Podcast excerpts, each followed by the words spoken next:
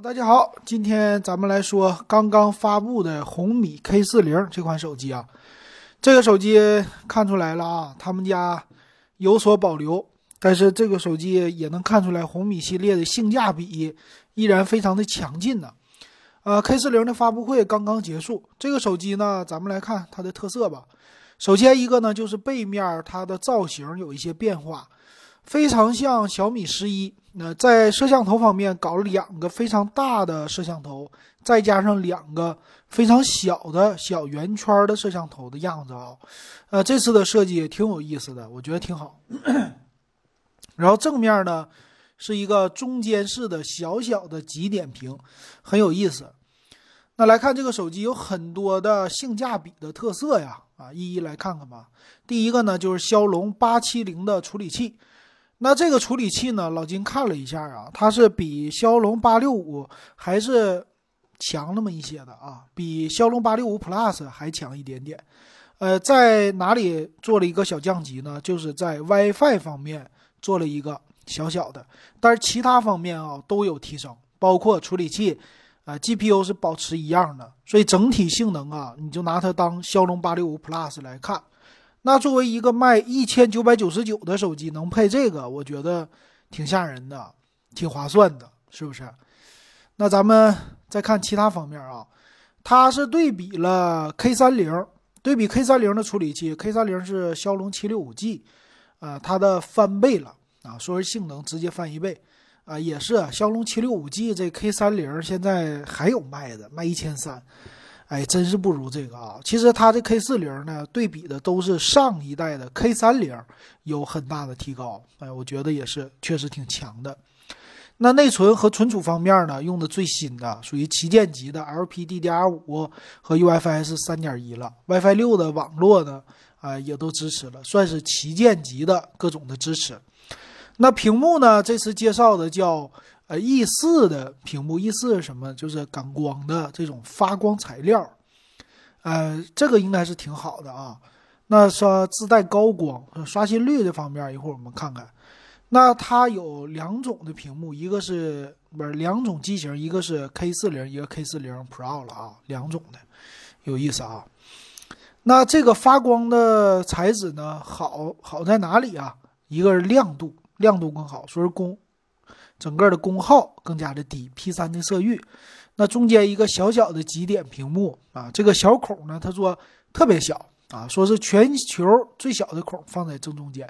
那别管怎么说，正中间的位置还是稍微的有那么一点点的不爽啊，但是还是可以的吧，价位在这儿呢。呃，还有呢，就是它的叫什么专业的显示器级别的这种的屏幕，那我们不用说了啊，反正。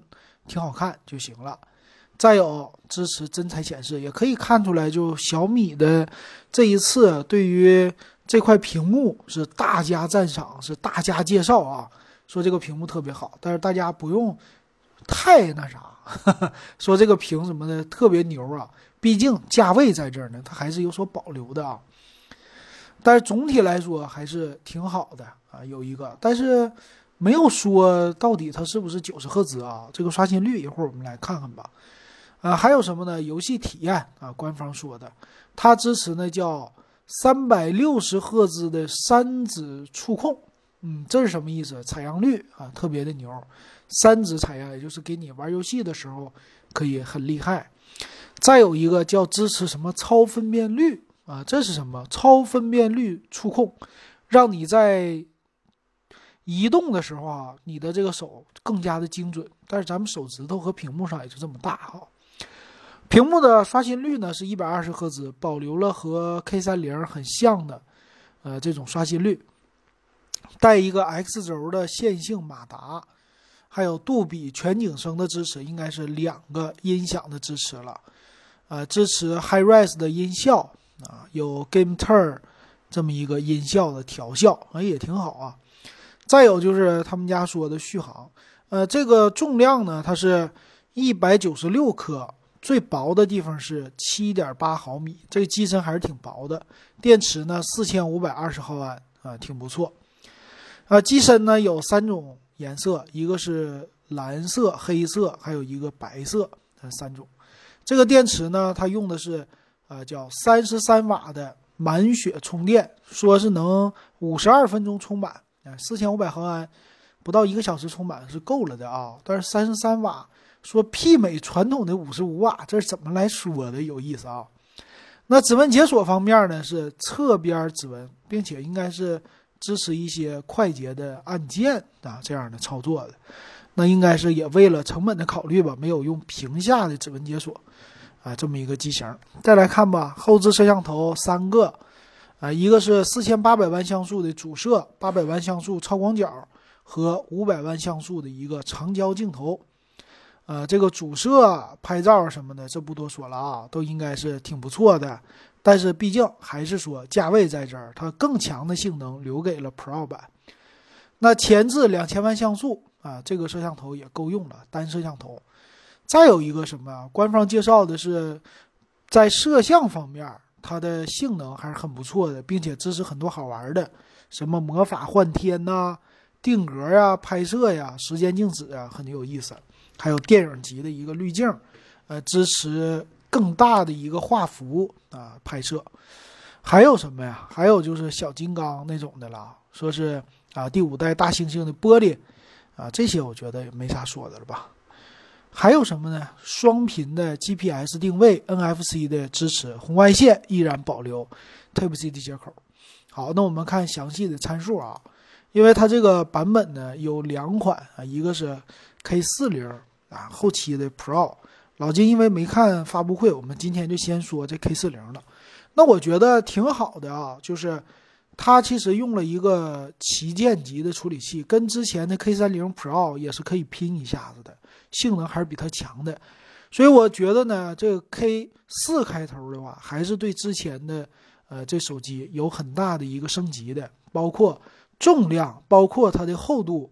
呃，这 K 四零在现在来看，其实。总的来说还是性价比挺不错的。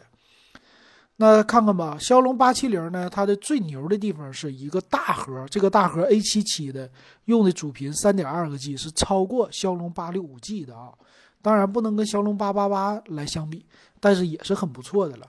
那机身的内存提供三种版本，六 G、八 G、十二 G，存储呢二五六和一二八 G。但是不支持 TF 卡扩展，其实也够了。我觉得玩游戏啊，旗舰级的体验是有的。屏幕呢，六点六七英寸，这个高刷新我觉得非常好，一百二十赫兹，并且 E 四的这个屏啊，也是算是一个噱头也好啊，还是什么也好，反正给你的感觉就是旗舰级的屏幕啊，这屏幕的显示素质会非常好。